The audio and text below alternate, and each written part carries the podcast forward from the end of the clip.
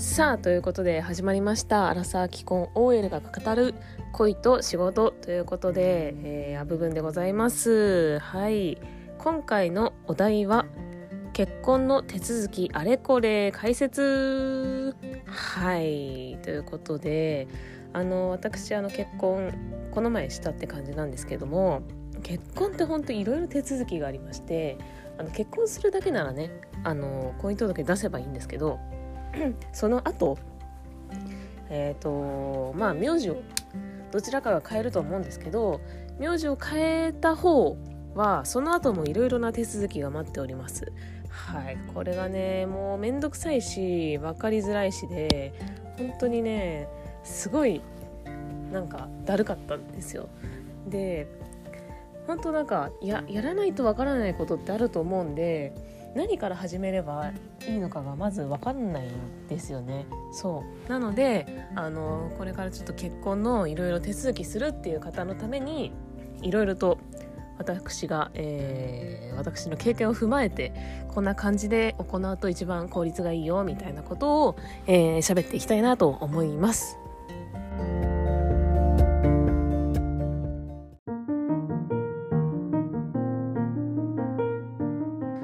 はいということでまず婚姻届ですね。婚姻届意外と出す時どういうふうに出せばいいのかってわからないと思うんですよね。でまあまず婚姻届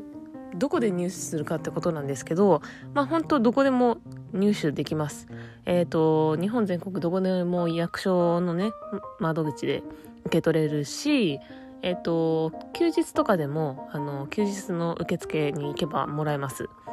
であとはまあ、ゼクシーの付録とかね、についてたりするし、えー、ホームページとかで、えっ、ー、と、ダウンロードすることもできます。で、えっ、ー、とですね、なんかあのまあいろいろデザインがあったりするので、まあこういうデザインのやつに書きたいみたいな人がある人は、まあいろいろ探してみればいいのかなと思います。で、やっぱり書き損じが、あの生じることがあると思うのでそういった場合に備えてあのいっぱいもらいたいなとかと思ってたんですけど、まあ、コピーして使えばねいいんですよね。いっぱいもらいたいなってあれだな。そうなんかもらいにいっぱいもらいに行こうかなと思ったら普通になんか封筒に入った1枚だけ渡されてあのこれコピーして使ってくださいみたいな感じで言われてなんか いっぱいもらえる雰囲気じゃなかったんでわかんないですけどいっぱいもらえるところもあると思うんですけど結局私はあのコピーしたのとか含め4枚ぐらいわーって書いてでまあ承認が書き損じるってこともあるんで、まあ、4枚ぐらい書いてえっとそうですね。えっと出しました。結局出したのコピーだったかな。うんと思います。でえっ、ー、と、私ちょっとこう調べたのが、婚姻届が分からなくて調べたのが、本籍地？本籍地ってあるじゃないですか。自分の本籍地ってどこになってるかって知ってますかね？えっと、本籍地は、えっと、とりあえず住民票とか取ればそこに載ってます。で、えっと、何丁目何番までですね。で、書くところ、本籍地書くところがあるんですけど、えっと、何丁目何番までで OK です。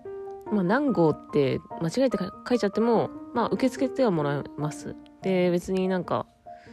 うん、あの、やり直しみたいなことにはならない、ならなかったな。うん、夫が 書いてたんですけど、間違えて。あの、別に普通に受理されましたんで大丈夫です。で、印鑑なんですけど、あの、自分のハンコを押すところが一応あったと思うんですけど、ハンコっていらないらしいです。で、私は一応ハンコを持ってたんで、自分のあの、旧姓のハンコえっと、押してたんですけど、で、承認の方にも、あのー、お互いの、えっと、父親にお願いしたんですけど、承認も、えっと、ハンコをしてもらいました。で、なんか、ただ、あの、夫が、ハンコ持ってなかったんですよね。認め印で全然いいんですけど、あの、持ってなくて、えー、これって本当に押さないとダメなんだっけ？とかって調べたことがあってで調べたらあの今結構えっ、ー、と、ハンコレスというか、ハンコ主義じゃなくて、もう、押さなくてもいいよみたいな感じに行政の手続きが変わってきてるっていうのもあって、あの、ハンコは押さなくても OK みたいな感じになってます。なので、あの、夫はハンコを押してないです。私と、あと証人の2人のハンコだけ押してあって、でも、あの、無事受理されましたので大丈夫でした。それでなんか、ちょっとあの、あったんですけど、証人のハンコ？えっ、ー、と、別に押さなくてもいいんですけど、あの、もし押す場合は、あの、本当に認め印でいいと思うんですよ。実印とかってすっごいやつがあるじゃないですか。すごい大きいやつ。大きいハンコ。どっちかの、あの、承認が、あもしあの、お互いのね、父親とかに頼むパターンが多いと思うんですけど、どっちかの承認が、じゃあなんか実印でとかって押してくると、なんか、うちも実印押さなきゃいけないかなとかってなると思うんで、なんかそこはね、あの、普通にちっちゃい認め印にしておいた方が いいんだろうなって思いました。実際なんか夫の父親が実印をしてきてて、まあ、実印かどうかわかんないんですけど明らかなんかすっごい大きいハンコをしててこれで隣になんかうちがうちの父親がちっちゃい認め印みたいな感じだったらなんか嫌じゃんみたいなこと言ってて別になんかね何でもいいんですけどまあ認め印でそんな実印で張り切る必要もないですしそもそもハンコいらないしみたいな感じですのであのちょっと注意した方がいいかもしれないですねはい。ということで、えー、あ、そう、それで婚姻届は出すときに、えっ、ー、と、本籍地と違うところに提出する場合は、えー、戸籍謄本だったっけな？戸籍謄本が必要になりますね。そうです、戸籍謄本。えっ、ー、と、やっぱり戸籍が変わるので、元の戸籍謄本がある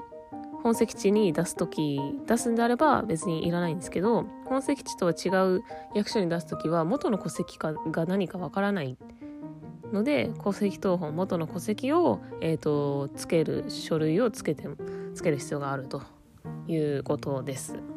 なのでえっ、ー、とでまあ出す役所としてはまあこれから、え、ー、と、引っ越ししてなんか一緒に住み始めるとかっていうんであれば一番はあの引っ越し先の、えー、役所に出すのが一番あのまあ手間が少なくていいのかなと思います。はい。ということで、婚姻届はそんな形になります。だから婚姻届あの出す時は本籍地以外になるとね、戸籍謄本も出さなきゃいけないんで、で戸籍謄本取ってこなきゃいけないですから、あの、事前にね、用意していただきたいなと思います。まあなんか日付とかね、皆さんこだわると思うので、あのあ戸籍謄本ないじゃんとかってなるとその日付過ぎちゃうってこともあると思うので、えー、まあ気をつけていただければいいのかなと思います。はい。え、ー、とそしてですねえ、ー、と婚姻届、えー、出しました。であの受理証明書っていうのがあるんですよね。婚姻届の受理証明書。えっ、とこれはあの戸籍が切り替わるまで時間がちょっとやっぱりあのかかるのでなんか10日とか多分そんぐらいかかるんですけど、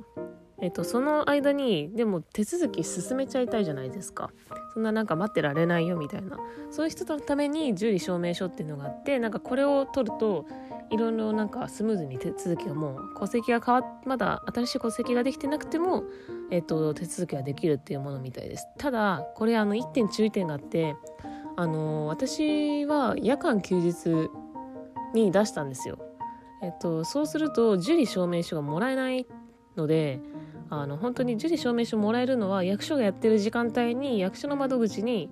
出す。出さないともらえないです。っていうのも役所の窓口に、えっと、平日の時間帯出すと職員のチェックが入るんですよね。なのであのこれが本当に受理できるものなのかっていうチェックが入るので、あのそれであの受理できるって判断されると受理証明書っていうのが発行されるんですけど夜間休日は、まあ、警備員さんみたいなわかんないですけどに職員じゃないので、あのそういうチェックができないんですよね。なので、あの不備があったらちょっと、ま、なんか連絡行くかもしれないよみたいな感じで言われて、あのなので、まあ、受理証明書っていうのが発行できないのであのそこはあの気をつけていただけたらいいのかなと思います。はいそしてですね、まあ、結婚、えーと、したら今の、まあ、制度上どちらかが、えーと、名字を変えなきゃいけないっていうことなんですけど名字、えーと、じゃあ変えた方がやる手続きとして何があるかっていうことなんですがまずは、えーとまあ、引っ越しが伴うのであれば転出転入の手続きですよね。であとはえっ、とえっ、とですねまあ、新しい住民票とか、まあ、戸籍謄本とか、まあ、と、まあ、なんつうか取っておいたらいいかなって思うんですけど、で、銀行の口座の、えっ、と、あれですね。名義、名義の変更と、免許証の、えっ、と、名前の変更。で、あとはクレジットカードの名義の変更。で、えっ、と、保険証ですね。健康保険証。まあ、これは会社に勤めてる人は会社に、あの、手続きするって感じですけど。あとは、まあ、保険とか入ってる人は保険の名義の変更とか、まあ、そのぐらいかなと思います。で、私は、えっと、私の方が、えっと、名字を書いたので、まあ、一通りやってまして、今ちょっとまだクレジットカード変えられてないんで、早急に変えなきゃいけないんですけど、えっと、まずね、えっと、転出転入の手続き、あの、住所変更が、えっと、必要な場合っていうのを解説していきます。えっとですね、えっと、そう。まず、いろんな手続きに住民票と戸籍謄本が必要だなっていうのは、なんとなく分かったんで、なんか、いや、なんか、とりあえず住民票取りに行こうかとかって新しい、あのー、あの、引っ越し先の役所に行こうとして、はって気づいて、え、住民票って、まだ転出転入してないのに取れないじゃんって思ったんですよ。ほんとバカですよね。なんか、今考えると当たり前のことなんですけど。なので、まず、えっと、新しい住民票、新しい戸籍謄本取るときは、あの、転出転入の手続きが必要です。戸籍謄本は違うか。別にいらないのかな。ちょっと、すいません。そこはちょっとあの調べていただきたいんですけど、とりあえず住民票は転出転入の手続きしないと、えっ、ー、と、取れませんので、えっ、ー、と、元の引っ越し前のところでしか取れないので、まず、えっ、ー、と、引っ越し前の、えー、とこの役所に転出の手続きをしに行きましょう。で、そこで転出証明書っていうのがもらえます。これは無料ですね。で、もらえますので、それを持って転入、えー、引っ越し先の役所の方に行きましょう。で、これなんか転出証明書の期限的なものがあって、なんか2週間とかその間にやらなきゃいけないんですよ。転出から転入までのこの間。なので、あのー、まあ、1日でね、やっぱ済ましちゃった方が手続きはスムーズなのかなと思います。で、え、ー、と、転入の手続きを、じゃあ、引っ越し先の役所でしました。で、そしたら、住民票取って行かれますかみたいなこと多分聞かれると思うんで、住民票をまず取りましょう。で、ここでなんですけど、あの、旧姓表記旧姓表記っていうのが2019年とかからできるようになったんですよ。これ私、あの、調べて、あの、やり方とか調べたんですけど、よくわからんなと思って、ただあの、私できました。旧姓をなんか、持っときたいな、みたいなのがあったんで、とりあえずなんか、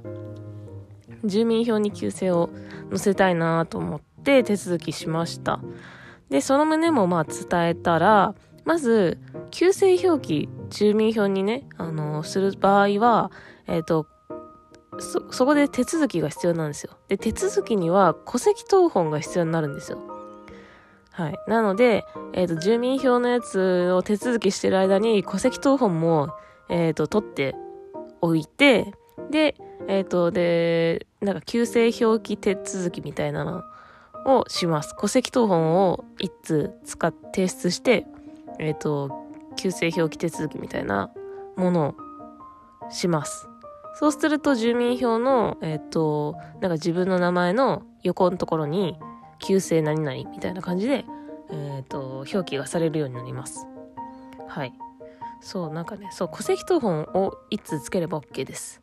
はい。これはね、あと、マイナンバーってあると思うんですけど、マイナンバー持ってなくてもできるので、あの、マイナンバーカード持ってなくてもできるので、あの、大丈夫です。っていうちょっと一手間があるんですけど、で、住民票に旧姓が表記されてると、えっ、ー、と、免許証とか、えー、免許証、えっ、ー、と、名義変えるときに住民票提出するんですよ、一通。その時に、えっ、ー、と、旧姓を免許証に表記したいですって場合は、旧姓が表記されてる住民票が必要なんですよ。はい。で、なので、えっ、ー、と、それを提出して、まあ、旧姓表記したいんですけどとかって多分言った方がいいと思うんですけど、私は言わないで普通に旧姓表記した住民票を持ってって、あの、名義変更お願いしますってやったら、旧姓が表記されないまま普通に帰ってきて、あれこれって旧姓表記みたいな話をして、なんか結構待ち、待ったので、あの、まだまだ浸透してないっぽいので、あの、免許証とか、旧姓表記したいんですけど、とかって、あの、言った方がスムーズにいくのかなと思います。